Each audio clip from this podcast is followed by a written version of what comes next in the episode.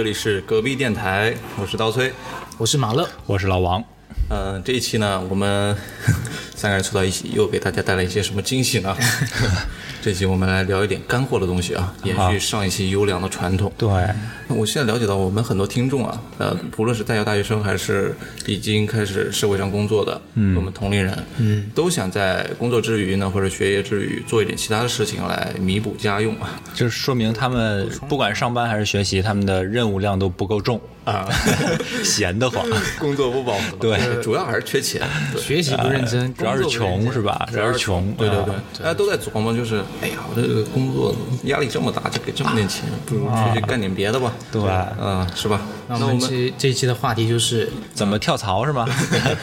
如何通过副业 月入过万。哎好，月入过万。月入过万就是是一个是一个很浮夸的数字啊，对对对一个虚数啊，大家月入过万了，我还工作干嘛是。主业副业都比主业更挣得多。我们仨都没月入过万的，要有那办法，谁教你们？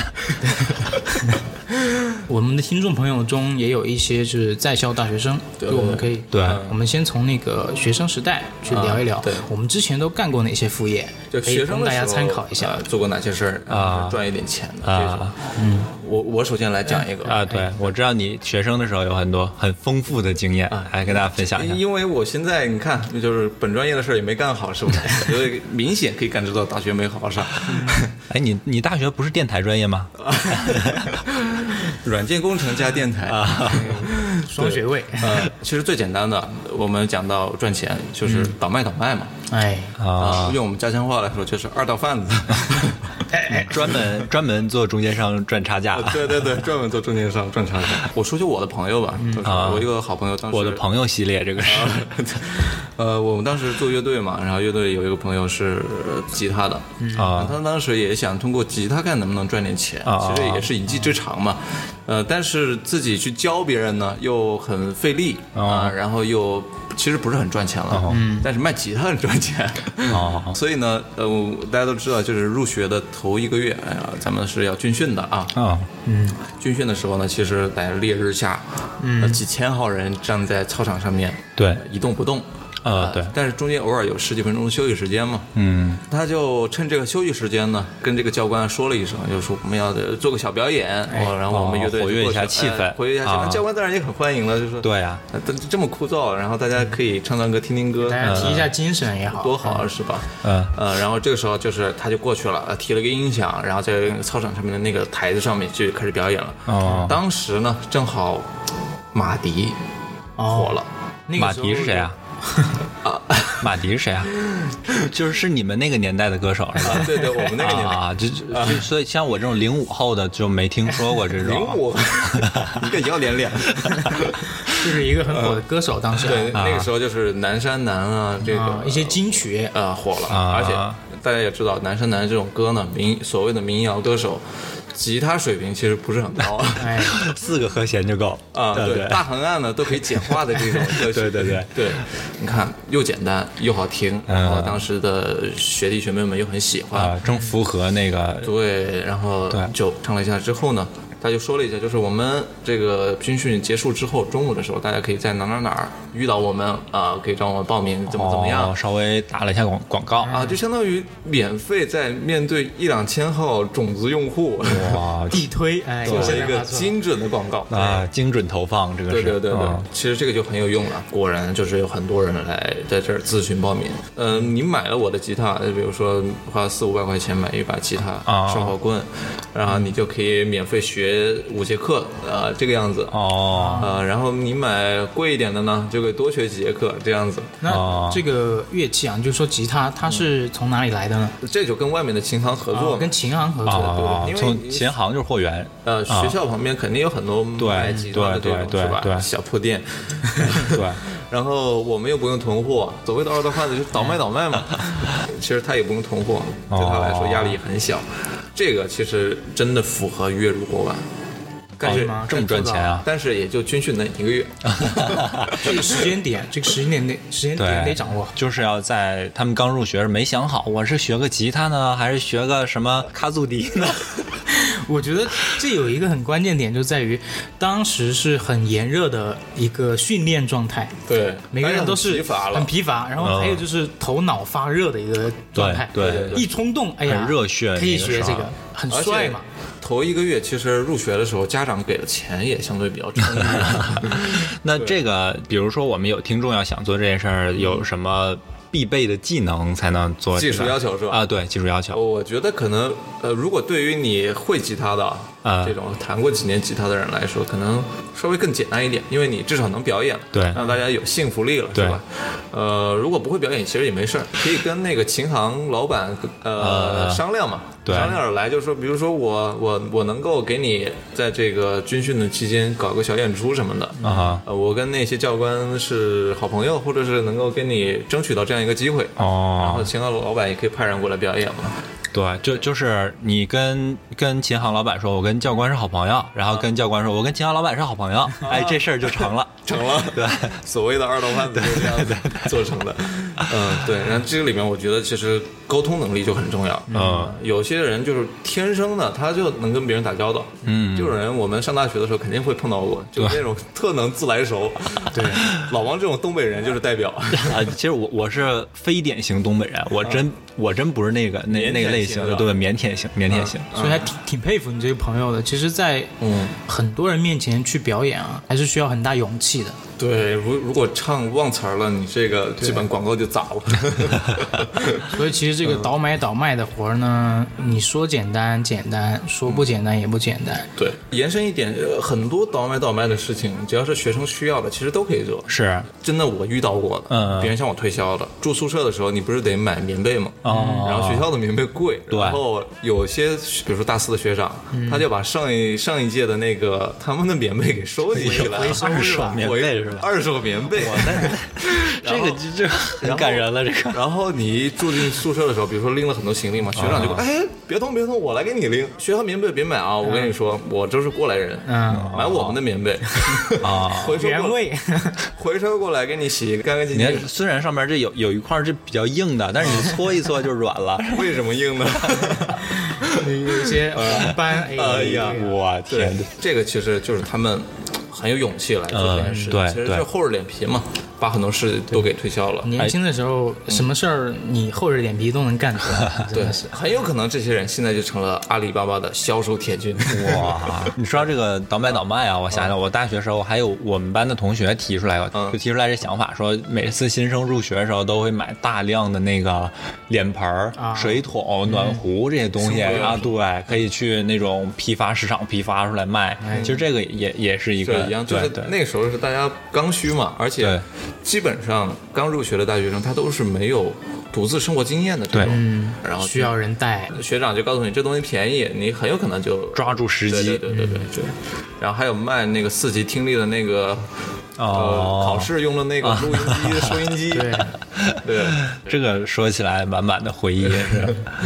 还有一些可能就是兼职的话，他就必须要有一些个人能力了哦啊，对，他就不是这种单纯的倒卖倒卖了。嗯，比如呢，有什么呃，？这个这个这个我我说一个啊，嗯因为我在学校大学的时候，其实是有参加过学院的新闻部。那新闻部它有一个特点，你就是得会一个技能啊，摄影。嗯，你得哦跑各种各样的学生活动的现场，你给领导拍照呀，或者说参加运动会的时候给运动员拍照呀，或者说拍一些会议的场景。那这个时候你就锻炼出来了你这个摄影能力。基于这个技能啊，就有一个副业，所谓的副业就是进阶了之后是吧？啊，对，啊给学生做摄影的一个服务。最主要的一个场景就是在毕业的时候，哦就是每年六月吧，应该五六月的时候，就毕业季嘛，就是学生都希望留下就是大学的一个美好的回忆，对。嗯拍拍棉被，对，除了学校统一组织的那种呃集体的毕业照啊，我还想跟我的好姐妹啊、好兄弟啊来几张合影啊这样的。啊所以其实摄影的一个服务在大学里面也是很常见的。嗯，这个其实也是一个可以有不错营收的一个副业。对对对，记忆比较深刻是 当时班长找我收了二十块钱的，啊，哦，怀恨在心是吧？那个就是不知名的费用啊。后来才知道，就是拍毕业照嘛。我我当时还以为就是拍毕业照就是学校统一的，就是不要收钱了。哦实际上也是就是有一些学生啊来帮你拍照这样子。然后如果你想要。拍的更好，就是像马乐刚刚说的那种，呃，私房照啊，不不是，啊呃，哎，要不我们聊一下这个？毕业照就是对对对，就是一些更精美的一些照片嘛。对啊，涉及到一些不错的照片，再加上不错的后期，嗯给你一个特个人定制这对个人定制的一哦个摄影摄影单独多交五十块钱这样子。但是我觉得这个你刚说的这个是不是对硬件有一些要求啊？比如你首先得有个单反吧，对吧？你不能说我拿 vivo X 五给你给你拍，对，说起说起说起这个，这个我就想要了解一下，老王你怎么突然就说起了这个品牌？呃，昨天晚上刚收的，刚刚收了那个广告费。说说起这个设备啊，还有几个比较有意思的事情，就是因为刚进新闻部的时候是个菜鸟嘛，呃，自己对于这个设备不是特别会使，就有的时候学长学姐带你去跑一些呃学生工作的一些现场，嗯，咔咔咔拍一大堆，然后回去发现，我操，怎么全是糊的？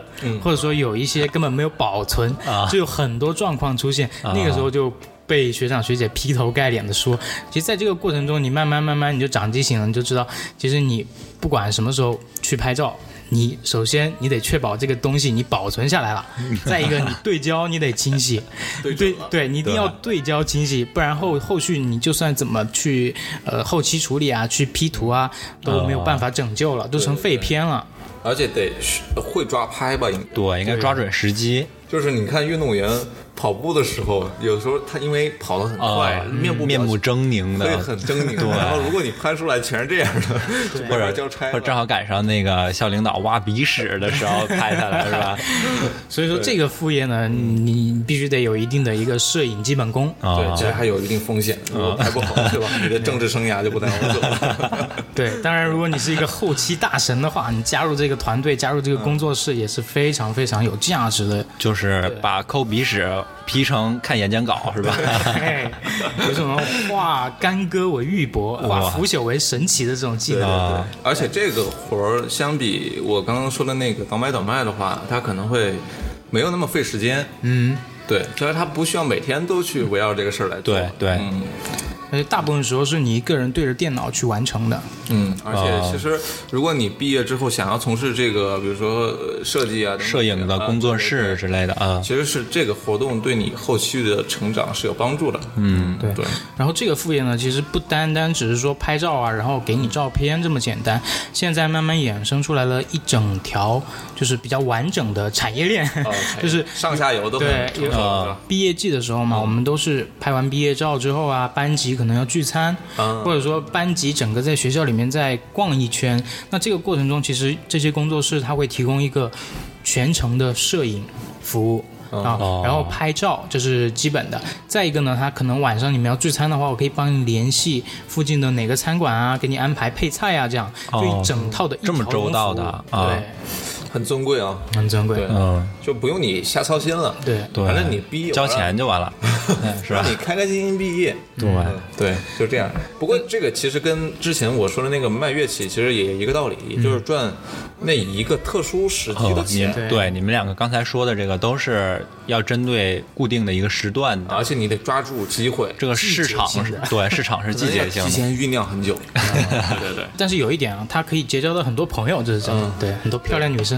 哎呀，你这是以公谋私。嗯嗯，据我所知啊，老王，啊你这个大学里面也丰富多彩啊，呃，参加过很多的对，交过很多女朋友，小点小点子，你这边有没有什么做兼职的这样一些经历呢？我做的兼职比较有意思的吧，就是说一个就是去做这个婚礼的司仪啊，婚礼司仪主，持人，对对对。是中式还是西式呢？呃，中式也也不算，不是那种传统的中式拜天地的那种啊，就就是就是就是我们比较常见的那种。啊，去一个酒店里面，对那个台子什么的这种。那你一开始是怎么接触到这个活动的？是这样，在学校的时候，就现在大学大学生活很好嘛，我大学生活好是吧？对对，呃，就是会有很多比赛，像那种什么十佳歌手比赛啊、主持人比赛嗯啊。我参加那个主持人比赛了之后，然后认识一些学长，然后学长就推荐说：“哎，你那个能不能去帮我一个朋友主持一下婚礼啊？我看你还不错的。” 啊，就对对，就这样介绍过去，就走上了，被被星探发现，对，就走上了这条选。秀之道都。是学长的，对，对，然后就陪学长睡了两夜，就 咱们来详细聊聊这个。这个技能，这个活是要呃付出一定的身体上的。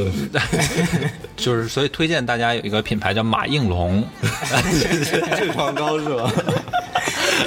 啊，这个 扯远了，你又说了满意龙，广告植入有点多，今天 扯远了，就是说婚礼司仪，嗯，呃，就是就就介绍过去了嘛，然后就去做婚礼司仪，然后你第一单是怎么是是怎样的一个情况？就是刚才说的，就是是其实是那个学长的一个朋友。啊，可能那个学长之前也做过类似的一个兼职啊，对他自己有。可能，就是中介，可能也是中介。呃，所以你遇到的每个人 其实都是有。对缝的，他们都是对。这个产业链太成熟了。对。老王能不能就是分享一下你在这个做主持的这个生涯中啊，婚庆主持的生涯中有没有一些比较有意思的片段？我分享一个不太有意思的吧，就是对对于我来说的那个体验很差的一次啊，就是新郎新娘是一对年纪稍微大一点的呃夫妻，然后就是也没有办一个很隆重、准备很充分的这样一个婚礼，嗯，然后简约。比较简单吧，就是，然后当我去说下面这个流程是，就是到那个香槟塔，知道吧？就大家婚礼应该还简约吗，你这也 这个很高贵了，呃，就是到香槟塔这个流程的时候，该上酒了，嗯。但是酒店的服务员没有人来上酒，因为提前没有彩排过这个过程，哦然后可能当时酒店，因为现在酒店都是好几个大厅，然后每个大厅一个一个一个那样，可能你好几场说上酒，隔壁的上去。就没有上酒，嗯，然后。新郎脾气很暴躁的一个大哥啊，当时就在吼那个服务员，啊啊，对对对，场面一一度陷入尴尬，啊，好好结婚了。大哥比你还壮，真的。嗯，然后后来你你有救场吗？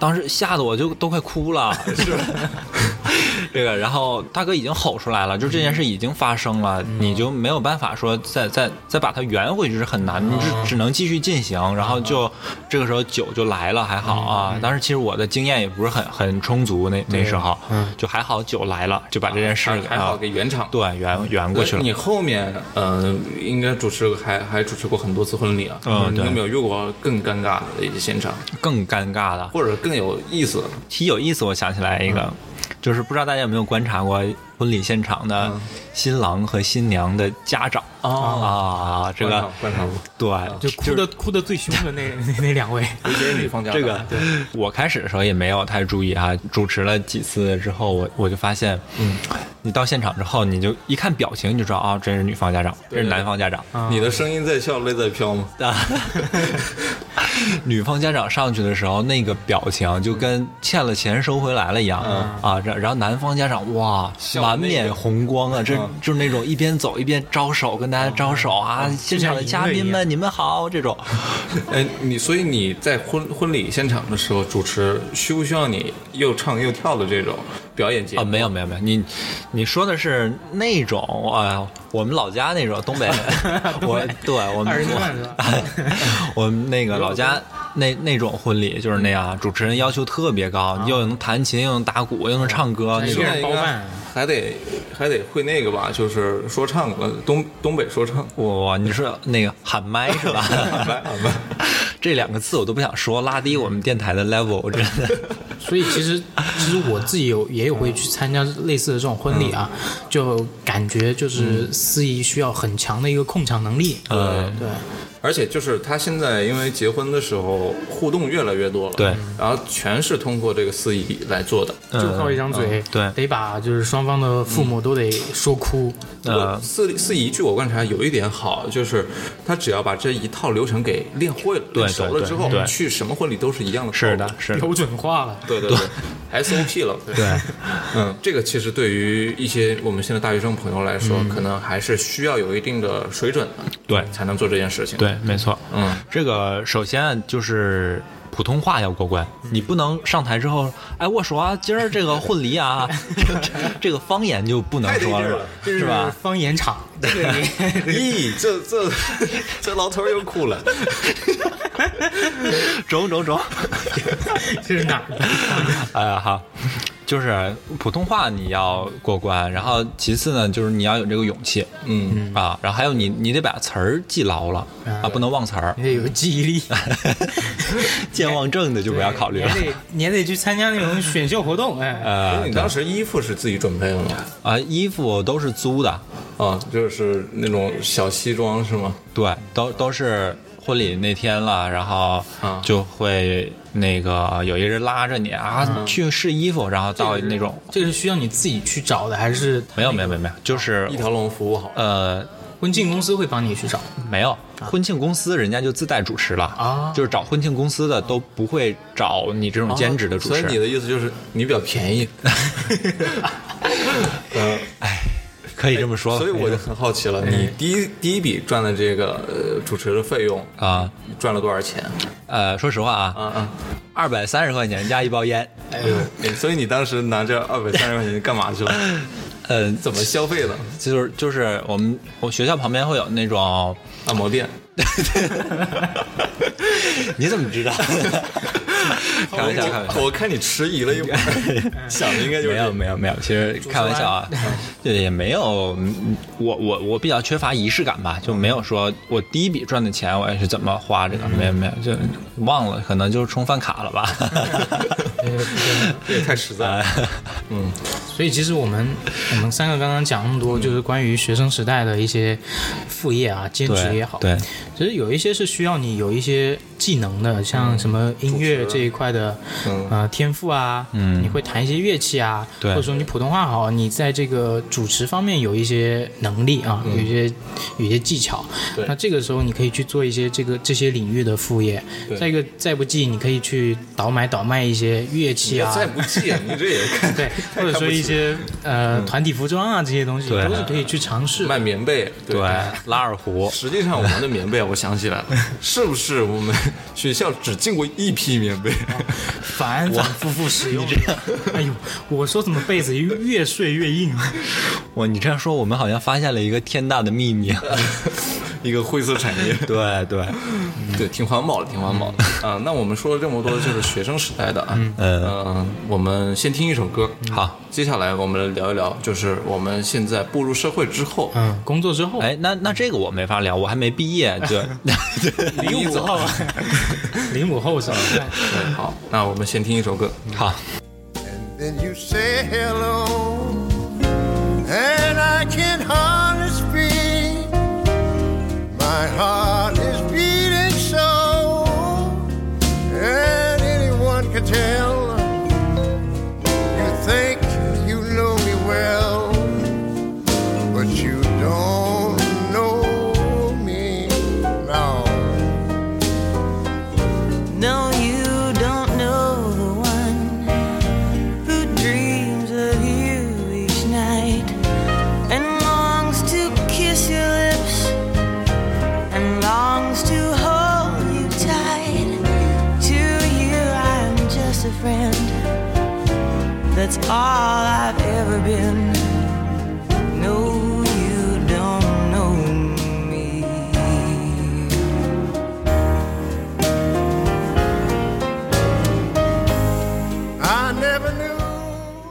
听完这首歌啊，我们聊一聊关于我们工作之后啊做过的那些副业，不是做过的啊，有些朋友可能做过。哎，像我们其实微信朋友圈经常能够看到有一些。我是 QQ 空间多一哎点。对 我们，我们那个零五后都喜欢玩 QQ 空间。我是红钻，你是不是？呃 我是红钻，哎呀，哎，QQ 秀是吧？你们这个装嫩真的是受我是不了。五颗钻灭霸套装的。哇啊，你这个牛逼了！我跟你讲，扫黑除恶啊。对，其实代购，哎，都接触过吧？就是身边多多少少会有一些朋友，嗯有这种代购的渠道。就每个人的朋友圈里都至少有一个代购。对对特别我现在是一般只要出国留学的朋友，我一般都会提前两个月把他拉黑。对代购这一块，你们你们朋友圈有看到过一些什么比较奇怪的一些代购吗？除了就比较主流的化妆品，这个。呃，嗯，我们这边代购就相对接地气一点，就是莆莆田那边的代购。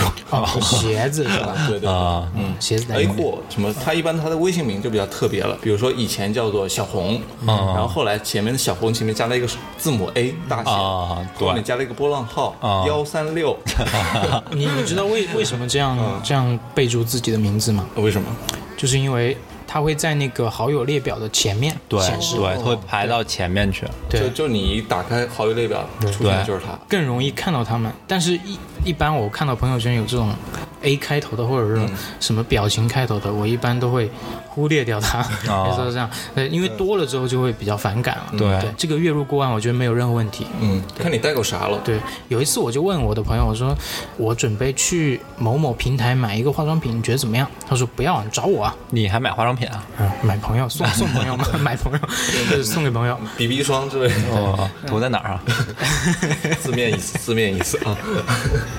对，然后就他就说不用，我介绍一个很靠谱的代购给你，是我的大学的同学，他现在在英国留学，对不对？哦。他可以每周都去化妆品店购买，保证正品。嗯，啊，就是他们所打有一罚十。对所有代购都很遵循的一个、一个底线，就是东西一定得真，然后价格的话，你就是比国内肯定便宜，哦要不然也不会找代购。哎，不过我发现一个很有意思的点，就是我们直男啊，普遍不太相信代购，对普遍喜欢直接上什么一些电商平台买东西。对对对对但是女生都喜欢找代购。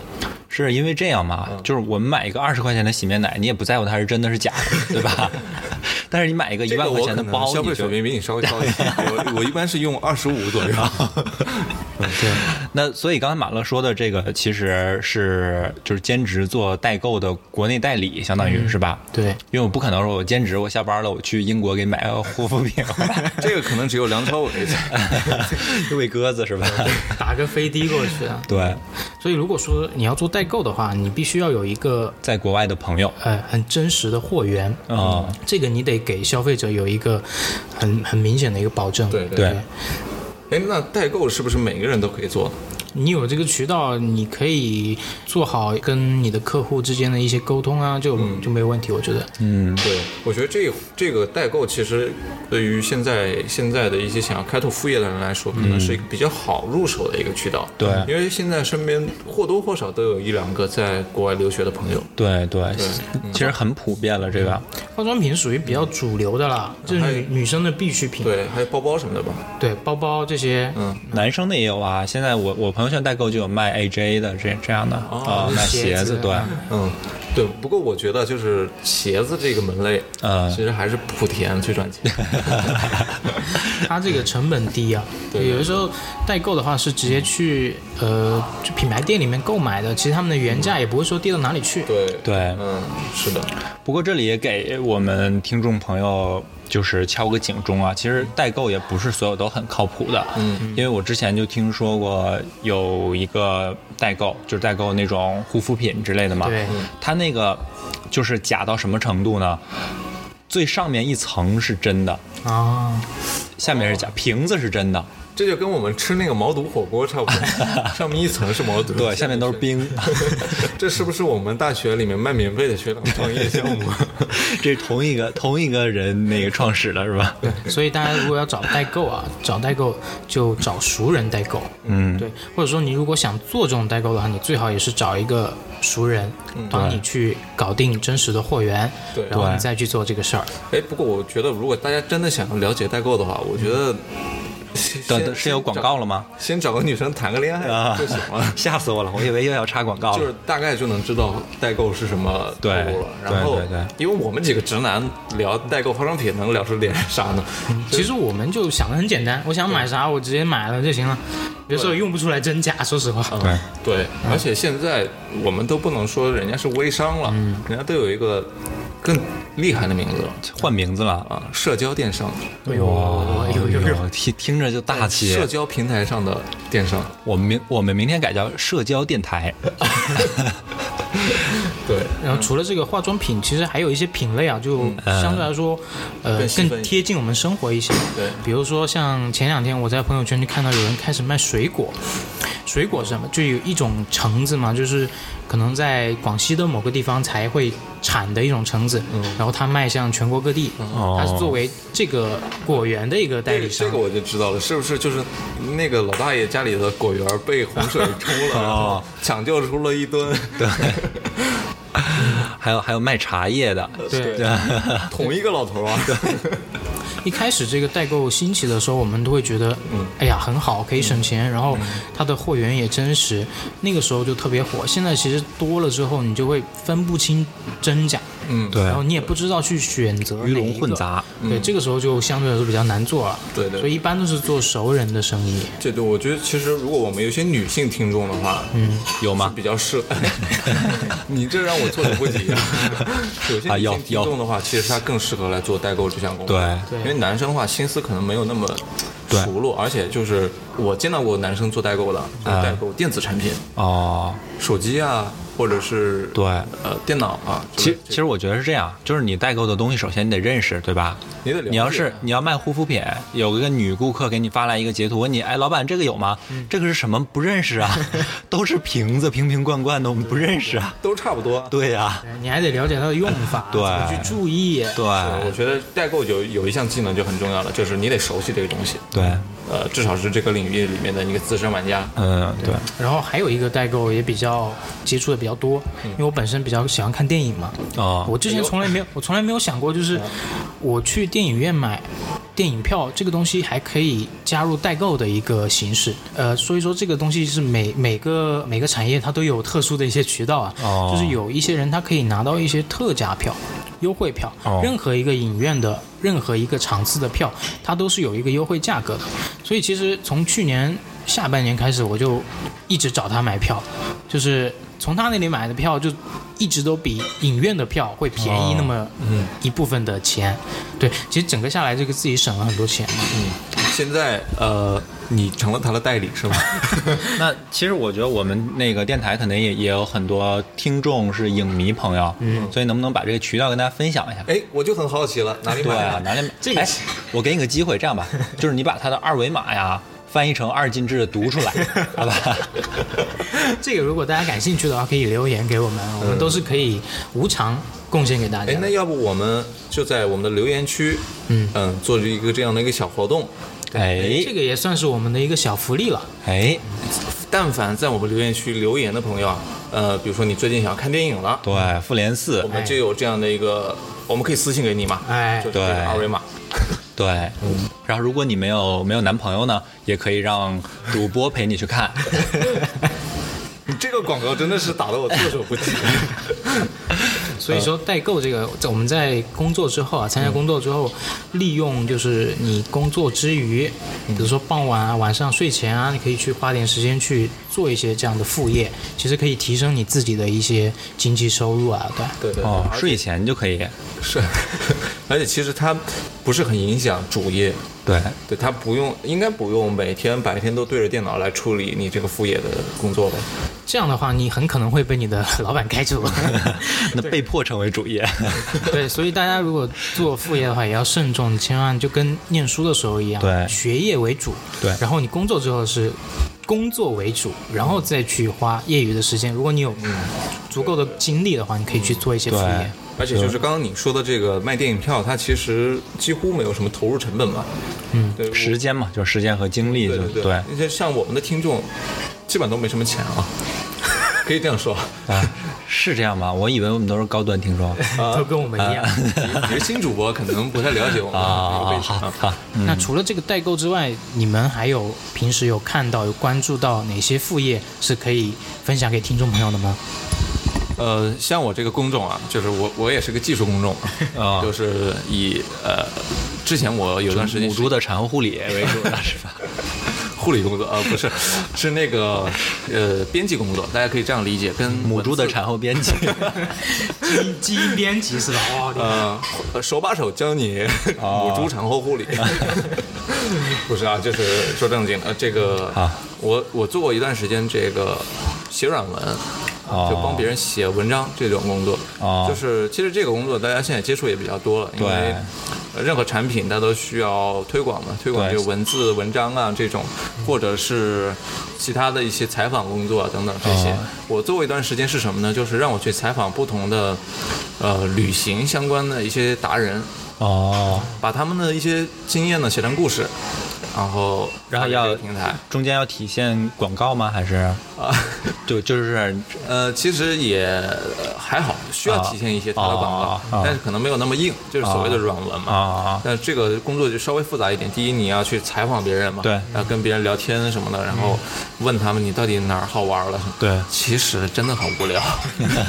这帮这帮人其实玩出也没什么名堂，然后我得硬生生把它给编的哦很有意思。所以做这个工作，第一你得有一点这个头脑，就是得能编。能编啊你你得有文采啊，对，其实其实这个东西也没什么门槛的，对，只要你会写作文就行。啊，然后我可以大概透露一下这个工资啊，啊就是因为这个后涉及到后续一个坑，就是呃一篇文章我们当时报价是五百块钱，哦。然后我很天真的以为就是这个五百块钱就是到手的价格嘛，哦因因为大家都觉得就是因而且也熟人介绍过来的，哦就是比较信任。对比较信任，然后后来发现呢，他给我寄了一份合同过来。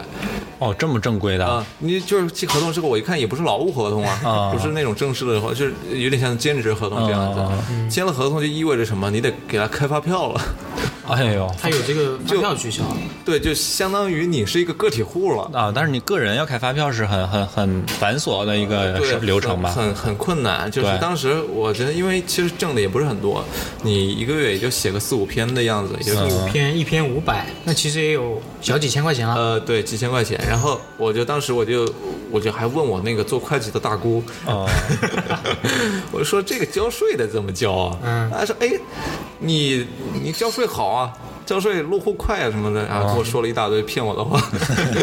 现在已经开放人才引进政策了，呃，然后我当时我就去按照他的说法就去国税局嘛，嗯我先去了地税局，然后又去国税局，他们这种窗口又很复杂，嗯然后他说你这个服务的公司是外地公司，你在杭州交税的话，你又得开一个居住证，哎呦，就非常的麻烦。然后交完税之后，一发现要两千块钱要大概扣二十个点的税，哦，要四哦，五百块钱，哎呦我去，那一篇的价格了，写四送一。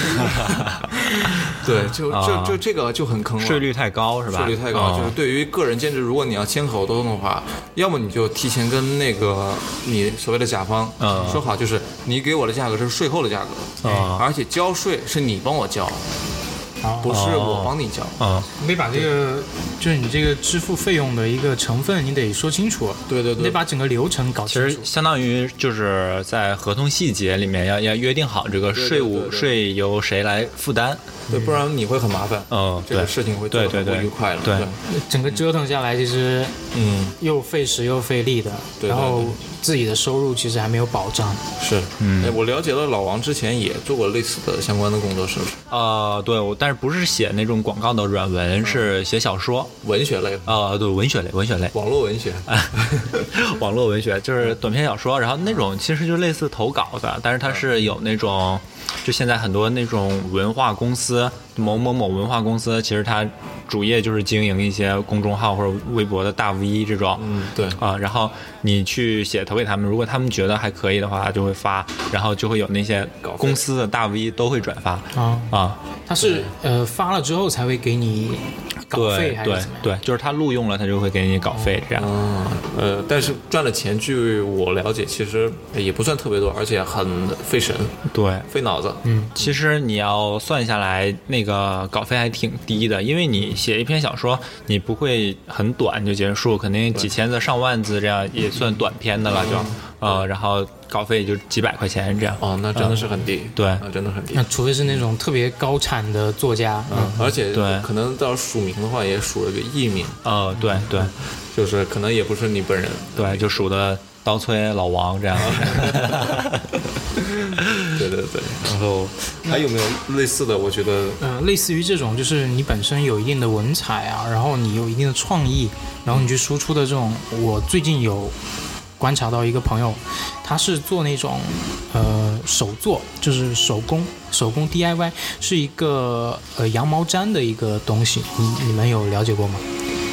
就是女生可能会比较喜欢，就是用那种哦。羊毛毡去戳，然后戳成各种动物的造型啊，或者说一些去戳就是可以做成小香囊啊什么的这种。对对对对我以为是做成一个小人儿，然后往他身拿针往他身上戳。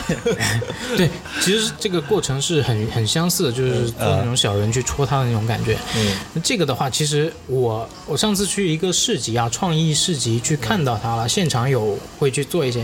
我觉得戳一个很小的玩偶都得花很长时间。但是它那个东西，你价格卖的话，其实就可以卖挺高的一个价格。就你看你自己的一个创意，还有你自己的一个动手能力，其实可以决定你做出来的这个作品它的一个售价。呃，这个是不是就是现在所谓的一些人叫做设计师品牌？哎，有一有一点有一点这种感觉。嗯，哎，我觉得你说这个有点类似那个，就手工做那个动漫的手办那种。哎哎，那啊那种那种感觉技术要求更高一点。哦，对对对对，呃，就就这种可能就要花大量的时间精力投入到这里面，可能这可能会影响到自己的主业了。对，我感觉。对对对，对，然后另外一个就是你刚刚是是提到一个关键词嘛，叫设计师品牌嘛，嗯我就想到了很多，其实也是所谓的二道贩子，不过就是包装成了一个特有特有的、呃挺装逼的一个名词，叫买手店。哦，对，然后大家可以去做买手，就不称为自己是二道贩子。对对对，呃，来到了杭州著名的四季青服装市场，淘了一大堆衣服，嗯。嗯、然后回去自己开了一个小微店啊，啊。卖这样子，知道吗？就是就是他，其实他的这个噱头就是说他那个眼光特别好，他会会买东西是吧？对他他买的比你买的好啊、他可以就是穿搭好，然后拍照片给你看嘛，就是我穿的是这个样子的，然后这个其实也是可以做成一个副业的。那这个的重点在于找一个好看的模特。对，就是又大又圆，你说什么呀？碗，碗碗。啊，对，呃，老王这边还有没有什么可以？哎，我想到一个一个灰色产业啊，这个，哎呀，这个这个分享给我们广大的在校学生听众不是很好没事，他们会自动屏蔽啊。好好，都是聪明人。我建议你们用做这个的上游，不要做下游啊。那 这还有上下游的。对，所以说一下说一下这个是什么，就是，呃，之前有一些有有一些朋友在留学，然后就会接触到，呃，论文代写这个，其实国内也有，但是国内的稍微少一点。然后国外留学因为要求英全英文的，或者就那个或者别的语、其他语言的，对所以难度更高，就代写的更多。呃，会有一些学生来找你代写作业，嗯，然后五花八门，什么专业都有，所以这个对哎，你你当时写的是，你学的是 我学的是会计专业，但是我后来写过的什么天体物理反正也是 那个黑洞，那个黑洞照片是不是你拍的？那个夸张了啊，就但是可能也有一些离自己专专业稍微远一点的，像一些什么国际金融之类的，我也没接触过的东西啊，也写过。对，就是其实也要花一些时间，因为你没学过，你就要去查资料，嗯，去帮他做这个作业。你这是工作之后做的副业吗？对，工作之后，那就是下班之后可以做业余时间可以做一些这样的事情。对对对那，那做这个事情，他是怎么接触到这个活的呢？就就比如说，你看你现在到了也是得，有留学的同学是吧啊，？对对对，啊，就跟做代购是 一样，所以下次有代购了，呃有出国的同学得问他这是 这是同一个产业链。就是第一，你代购吗？第二，你要代写吗？做这个活儿他赚钱吗？挺赚钱的，挺赚钱，因为他是怎么计算这个价格的？就是一单多少钱，一单多少钱，就一个订单一个订单的，这个是有一个很成熟的产业链的，因为因为有专门经营这个的平台。啊、还有就是平台对做这个平台，然后他会发广告去招一些写手，对，然后也再去发广告去找一些学生。就是我刚才说有上游有下游，所以希望大家做上游，不要做下游啊。啊，所以你这个下游就叫做枪手、呃，不是下游就是同学那些学生嘛，那个电影客户影子写手、天才枪手哦，天才啊天才枪手就帮别人代写啊，对，那个是代考啊。啊，对，代考就有点不太好。嗯，对这种这种违法乱纪的事情，我们是绝对不会去做的，对也不会去呼吁大家去做。所以就是我去年才刚从里边放出来，就是因为这个，警示一下大家。都怪不得成为新主播，不然早就成为我们主播了。是吧哎，说到主播这个事儿啊，嗯，我觉得现在真的主播很赚钱，嗯，但是、哎但是大部分他们都作哎，为主业去做了。赚钱，你们没给我分呢？怎么？我说的是那种 网红主播，广告费，马应龙的对网红主播，像呃一些某音这种品牌啊，上面会有一些网红，啊他们自己火了之后，他其实是一个带货的小能手了。哎，这个你说到这个某音啊，我我去年过年的时候回去了，跟一个我们家那边出租车司机聊了一会儿天，哦，然后他就跟我说了他一个副业，很凑巧啊，他也是在某音上做那个小主播。哦，我们家那边的河里面有很多贝壳、哦，蚌这种，然后他在那个某音上面就开蚌，然后让大家猜有没有珍珠？你说这里有没有珍珠呢？然后大家压压钱，就是说你压三十赌有没有珍珠，哦就是有一点赌博性质了，哦不过也是还好，金额不是很大。嗯，呃，如果你赌中了，这些珍珠全部都会邮寄给你。哦，这种人，他但是后来他就慢慢的开始做另外一个，也就是卖卖蚌。哦他应该是之前一个失业的一个下岗员工啊，哦呃，然后后来就想办法去做一点事情，就是去河里面摸蚌。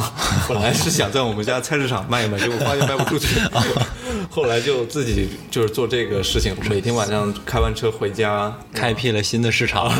对对对，我觉得这个还蛮有我。我我觉得这个太扯了，这个，你这这家里的蚌都被你挖完了，结果都要从别的地方买，然后再寄给大家。哎，这个有有有珍珠，你可以做成项链；没有珍珠，你还可以辣炒蛏子。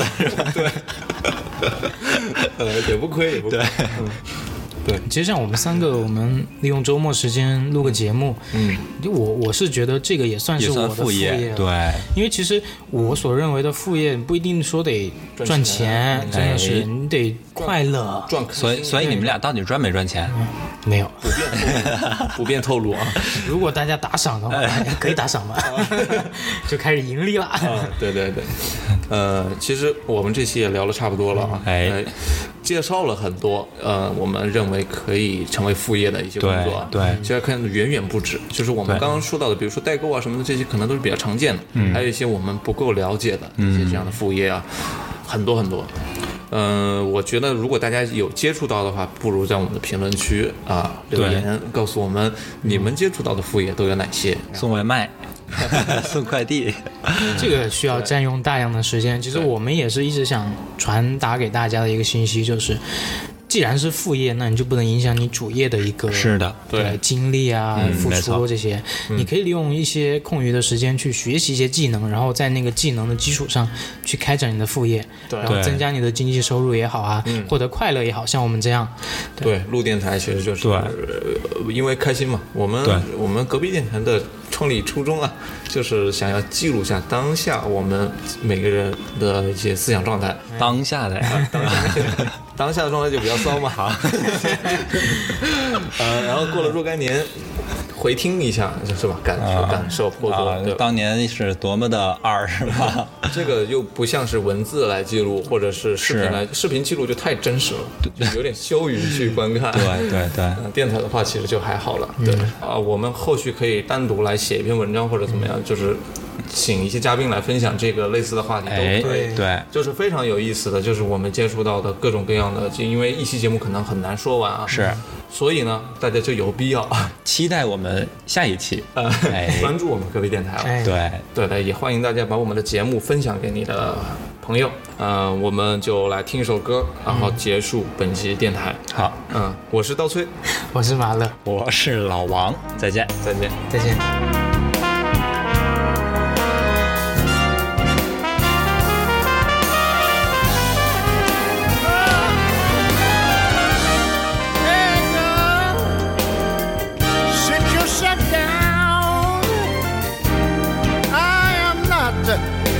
a shame.